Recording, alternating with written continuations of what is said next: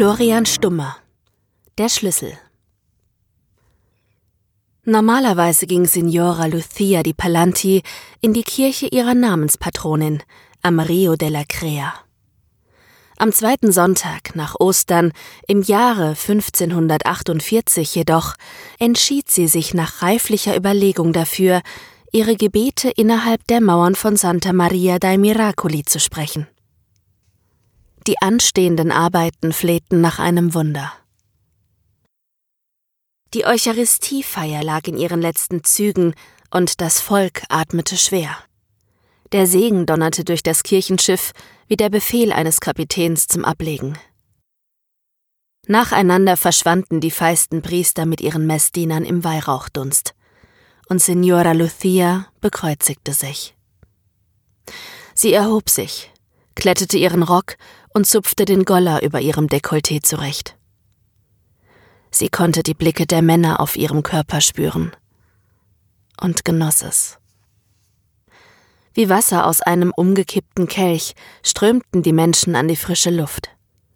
Mit gekonntem Nachdruck bahnte sich Signora Lucia den Weg durch die Menschenmenge, aus der Kirche auf die nahegelegene Piazza. Sie hatte das Gefühl, als ob zwischen den vielen Kirchengängern immer wieder dasselbe Gesicht aufblitzte. Ein Jüngling mit schwarzen Locken, fest in seinen Mantel gewickelt, sanfte Augen, wie die eines unschuldigen Rehs verfolgten sie. Lucia? Signora di Palanti schreckte aus ihren Gedanken hoch. Eine Frau, deren Mieder sich um ihren weitläufigen Leib schmiegte, versperrte ihr den Weg. Chiara! Lucia fasste sich erschrocken an die Brust.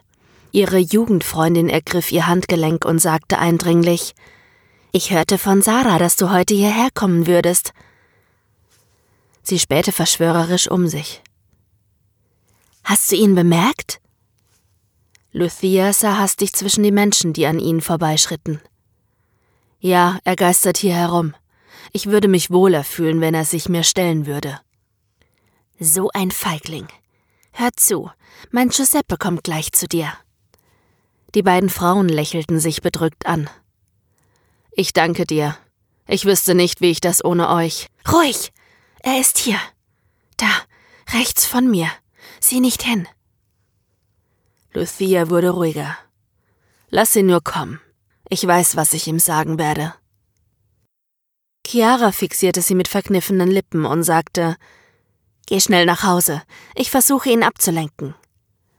Nach einem kurzen Kuss riss sich Signora Conti von Lucia los und pflügte durch die Menge. Es wurde laut auf der Piazza.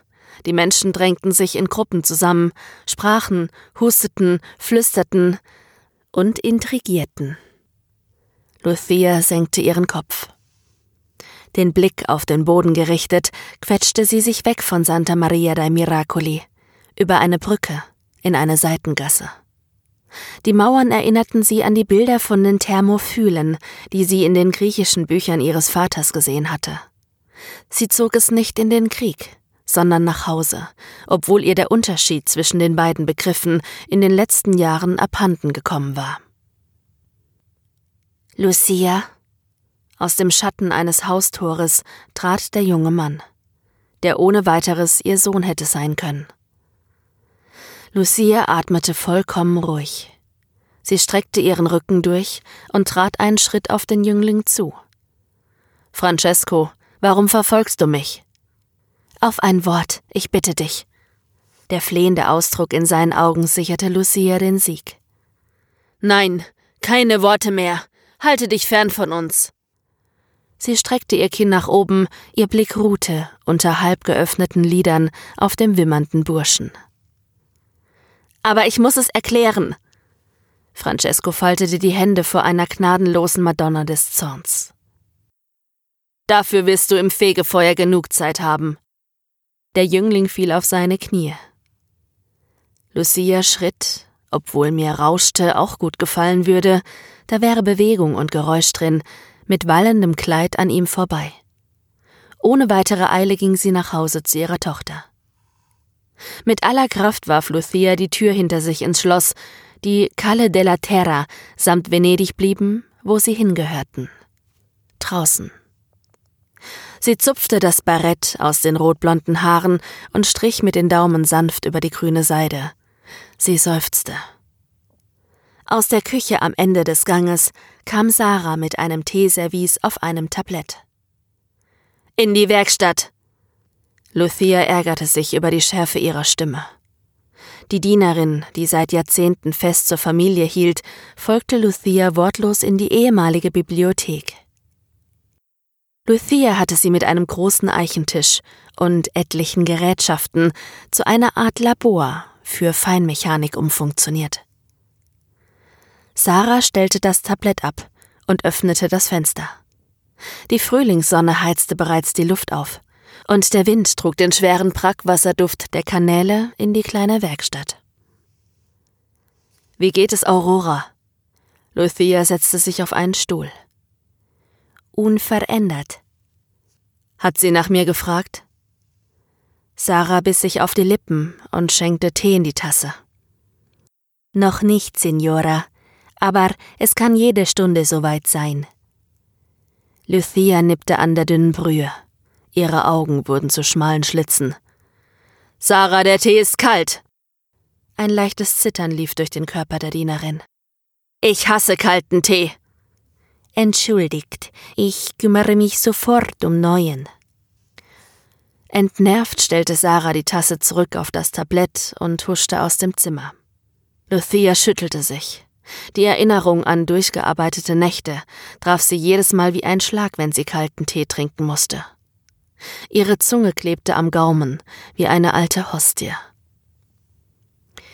Am Eichentisch vor ihr türmten sich Papierblätter zu den sieben Hügelns Rom auf, in deren Mitte sie, wie Cäsar saß, bei dem Versuch, das Unmögliche zu schaffen. Denn was für den Kaiser die Trockenlegung der pontinischen Sümpfe war, war für sie das Werk, das ihre geliebte Tochter Aurora aus dem Siechtum ins Reich der Lebenden zurückholen sollte. Und wie die Anopheles-Mücken schwirrten Luthia die Sorgen im Kopf herum. Mit spitzen Fingern zupfte sie ein Blatt Papier aus dem Haufen. Ihr Mann hatte dort mit feinen Federstrichen die Lösung skizziert, die sie nun umsetzte. Die Tinte führte den Weg über Zahnräder, Spannfedern und viel Unruh zum Leben. Sisyphos sei Dank hatte sie jede Nacht einen treffenden Vergleich für ihre Arbeit zur Hand. Matteo di Palanti war ohne Zweifel ein Genie. Lucias Meinung nach nicht nur in handwerklichen Dingen, sondern vor allem in seiner Abenteuerlust und dem eklatanten Fehlen von Pflichtgefühl. Sie ertappte sich dabei, die Sätze zu denken, die sie so verachtete. Wärst du dummer Mann nicht vor sechs Monaten auf eine Reise nach Amerika gegangen, wäre dieses Frettchen Francesco nie in unser Leben getreten und Lucia schluckte. Ihr war klar, dass kein einziges Wort etwas an ihrer Situation änderte, aber besser fühlte sie sich doch. Sie zog ein kleines Ebenholzkästchen zwischen den Papieren an sich heran, das dort wie die Curia Julia am Forum Romanum thronte. Ein Würfel der Entscheidung. Vorsichtig öffnete sie es und blickte hinein. Die Deckenbalken über ihr knackten, sie hörte Schritte. Jemand polterte über die Stiege. Es klopfte an die Tür der Bibliothek. Signora! Was ist los? Lucia sprang auf und öffnete die Tür. Eure Tochter, sie ist aufgestanden und fragt nach euch. Sarah gluckste vor Freude. Lucia atmete tief durch und nickte. Vorsichtig trat Lucia in die Kemenate ihrer Tochter. Aurora betrachtete sich im Spiegel. Sie strich mit dünnen Fingern über ihr bleiches Gesicht. Die blutleeren Lippen formten das Wort Mutter, ohne einen Ton hervorzubringen. Das blonde Haar hing matt über ihren Schultern. Lucia dachte unwillkürlich an die Geister aus dem Hades.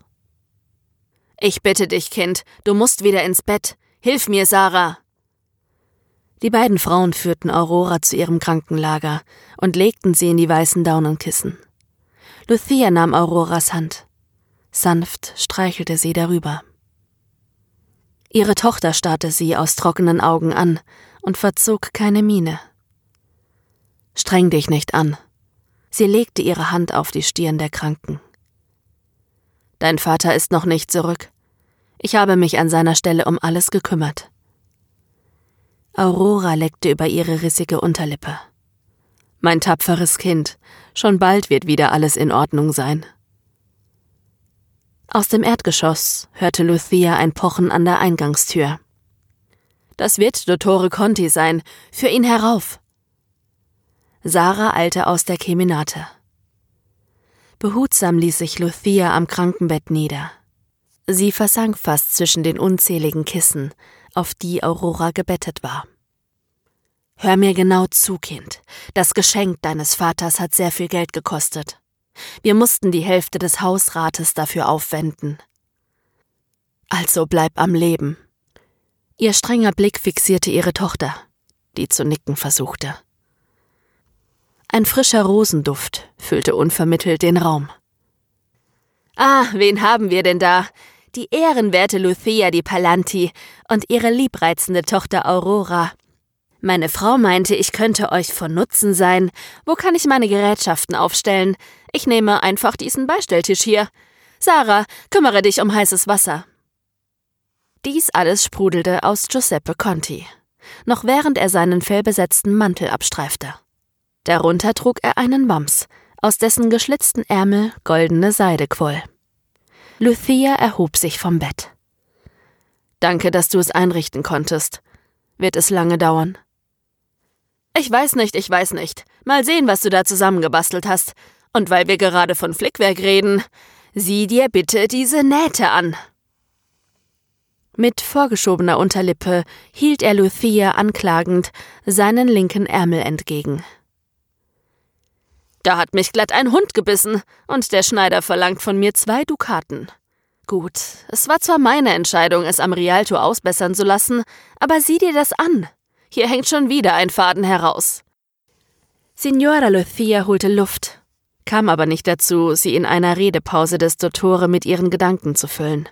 Also hustete sie kräftig und sagte, ich gehe das Kästchen holen.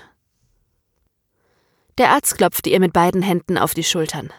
Mach das, mach das. Ich unterhalte mich derweil mit unserer Patientin. Ich nehme an, dass wir in ein paar Stunden fertig sind, wenn du mir assistierst. Das schaffen wir schon. Lucia verließ den Raum. Ein leichtes Schwindelgefühl befiel sie.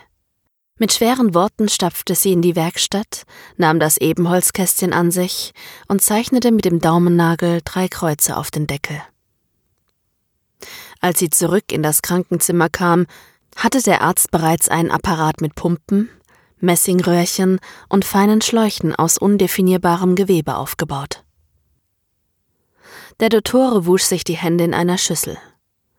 Dann zeig mir das Prachtstück, forderte er sie auf und warf dabei einen Blick über die Schulter. Lucia stellte das Kästchen neben dem Apparat ab. Zaghaft öffnete sie es. Langsam hob sie das Herz aus Gold heraus. Sarah legte die Hand vor den Mund, um einen Schrei zu unterdrücken. Dottore Conti nahm das Herz an sich und drehte es vor seinen Augen. Er nickte zustimmend. Sieht gut aus. Wenn du dich exakt an die Pläne Matthäus gehalten hast, wird alles klappen. Während Lucia zur Waschschüssel ging, schloss Sarah leise die Tür. Kurbeln, Sarah! Dottore Contis Stimme fuhr wie ein Schwerthieb durch den Raum. Die Dienerin wandte ihren Blick ab und fixierte die Maschine des Arztes durch Pumpen gepresst, in Glaskolben rotierend, durch Säckchen mit hochkonzentrierten Pflanzenextrakten geträufelt, in ständiger Bewegung gehalten, bewegte sie das Blut der Patientin aus ihrem Körper heraus und wieder zurück hinein. Die Öllampen, die über ein Spiegelsystem in den offenen Brustkorb Auroras schienen, tauchten das Schauspiel in ein düsteres Licht. Lucia hielt mit aller Kraft die Rippenhaken, um Conti genug Spielraum für die Operation zu bieten. Conti versuchte, schnell zu arbeiten, um Auroras Körper nicht unnötig zu belasten. Siehst du die dunklen Stellen an der Herzspitze? Das ist abgestorben. Der Arzt schob seine linke Hand unter das Organ und befreite es aus dem schützenden Gewebe. Jetzt kommt der wirklich spannende Teil. Lucia, Sarah, für die nächsten Minuten bitte ich um vollste Aufmerksamkeit. Lucia betrachtete ihre Finger, an denen das Blut ihrer Tochter klebte. Sie schloss die Augen, um das aufkommende Schwindelgefühl zu unterdrücken. Der Dottore hielt die Klinge des Skalpells gegen das Licht, als hätte er sie nur mit seinen Blicken schärfen können. Mit raschen Schnitten trennte er die Aorta von der linken Kammer und die Venee Cavee vom rechten Vorhof. Die Arteria pulmonalis und die Vena pulmonalis von der Lunge. Auroras Leben lag in Sarahs Armen. Und dort lag es gut, denn stundenlanges Teigrühren zahlte sich nun aus. Auroras Herz schwebte langsam in Contis Hand aus ihrem Brustkorb. Lucia schwankte bei diesem Anblick und verringerte den Zug an den Rippen. Reiß dich zusammen, wir sind doch gleich fertig. Sie schloss erneut die Augen. Mit schnellen, kontrollierten Griffen platzierte der Arzt das Herz aus Gold in der Tochter seines alten Freundes, Matteo. Die Minuten verstrichen im Sekundentakt. Die aus Gold geformte Hülle hatte exakt die Größe des Originals. In ihr rumorten kleine Lederkappen und Pumpen, von einer Unzahl an Zahnrädern und gespannten Federn angetrieben. Conti summte eine Tarantella und nähte die Gefäße an das neue Herz. Gleichzeitig befreite er die Brusthöhle von den Schläuchen der Maschine. Sarah kurbelte langsamer und hielt schließlich inne. Sie warf Lucia einen fragenden Blick zu. Ihre Herrin schien wie in Trance, denn ihre Lippen bewegten sich unaufhörlich. Nur zu offensichtlich arbeitete sie sich im Geist durch den Rosenkranz. Hier noch und da noch, in das Brustbein bohren wir ein Loch, ein paar Fäden links, ein paar Fäden rechts, und schon ist der Kasten wieder zu. Während der Dottore fröhlich von der Geburtstagsfeier seines Sohnes erzählte, nahm Auroras Brustkorb seine ursprüngliche Gestalt an. Mit einer kleinen Schere schnitt Conti die überstehenden Fäden ab und streckte sich gut gelaunt durch, so dass die beiden Frauen seine Rückenwirbel knacken hörten. Geschafft. Lucia, darf ich bitten? Sie zog an einer langen Kette einen kleinen goldenen Schlüssel zwischen ihren Brüsten hervor. Sie küsste ihn und steckte ihn vorsichtig in das vorbereitete Loch in Auroras Brustbein. Klickend drehte sie den Schlüssel im Uhrzeigersinn herum. Das Herz knackte, es saugte und schmatzte. Lucia neigte sich nach vorne und lauschte. Es tickte. Minute um Minute trat mehr Farbe in das Gesicht ihrer Tochter. Es füllte sich mit Leben, und nach einer Stunde öffnete sie die Augen. Aurora! Lucia rang mit den Tränen.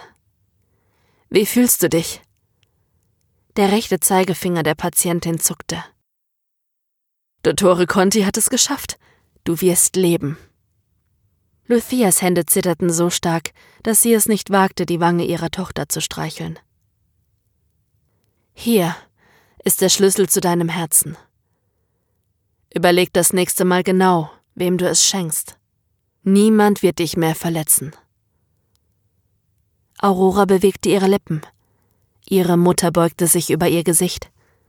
Heiser flüsterte das Mädchen Nicht niemand. Erschrocken fuhr Lucia zurück, während ihre Tochter langsam das Bewusstsein verlor. Der Dottore sah, wie Lucia bleich wurde. Er trat neben sie und hielt sie fest. Es hämmerte an die Eingangstür. Sarah verließ den Raum. Wenige Augenblicke später kam sie zurück.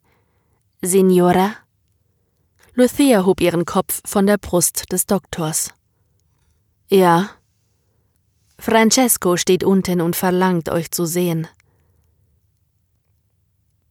Signora Conti kämmte die Locken Lucias. Der rote Samt an den Wänden des Schlafzimmers schluckte jeden Laut. Man war den Worten hilflos ausgeliefert. Giuseppe sagt, dass es Aurora bald wieder gut geht. Sie hat die Nacht gut überstanden. Luthea starrte in die müden Augen ihres Spiegelbildes. Mit den Händen zupfte sie an den Seidenbändchen ihres Nachtkleides. Ich hoffe, dass es das Kind auch verstehen wird. Sie soll nicht dasselbe durchmachen wie ich. Chiara hielt inne. Als ihre Mutter ist es meine Pflicht, sie zu schützen. Sie ist viel zarter als ich. Luthia schluckte, als glaubte sie nicht ganz, was sie sagte. Chiara räusperte sich. Und daher die Operation? Luthia schüttelte den Kopf. Ich muss sie vor sich selbst schützen. Nachdenklich knüpfte sie mit den Seidenbändchen eine Schleife. Du weißt, dass ihr Herz nun immer im selben Takt schlagen wird. Kein unkontrollierter Puls, keine Aufregung, keine Gefühle. Lucia nickte. Sie ist jung. Sie wird lernen, damit umzugehen. Wie Francesco? Junge Männer haben ihr Herz auf der Zunge, zu oft in der Hose und selten lange genug am rechten Fleck, um es einer Frau zu schenken. Lucias Stimme klang düster. Also wie Matteo. Signora Conti zupfte lange Haarfäden aus der Bürste. Ach, Matteo, der arme Matteo. Sein Herz war so weich wie das von Aurora. Genauso zerbrechlich? Lucia drehte sich im Sitzen um und funkelte Chiara an. Willst du mir etwa die Schuld daran geben? Chiara nahm sie in die Arme. Nein, ich sage nur, dass du akzeptieren musst, wer du bist. Lucia biss sich auf die Lippen. Vielleicht hätte ich auf dich hören sollen. Chiara küsste Lucia auf den Mund. Und vielleicht hättest du bei mir bleiben sollen.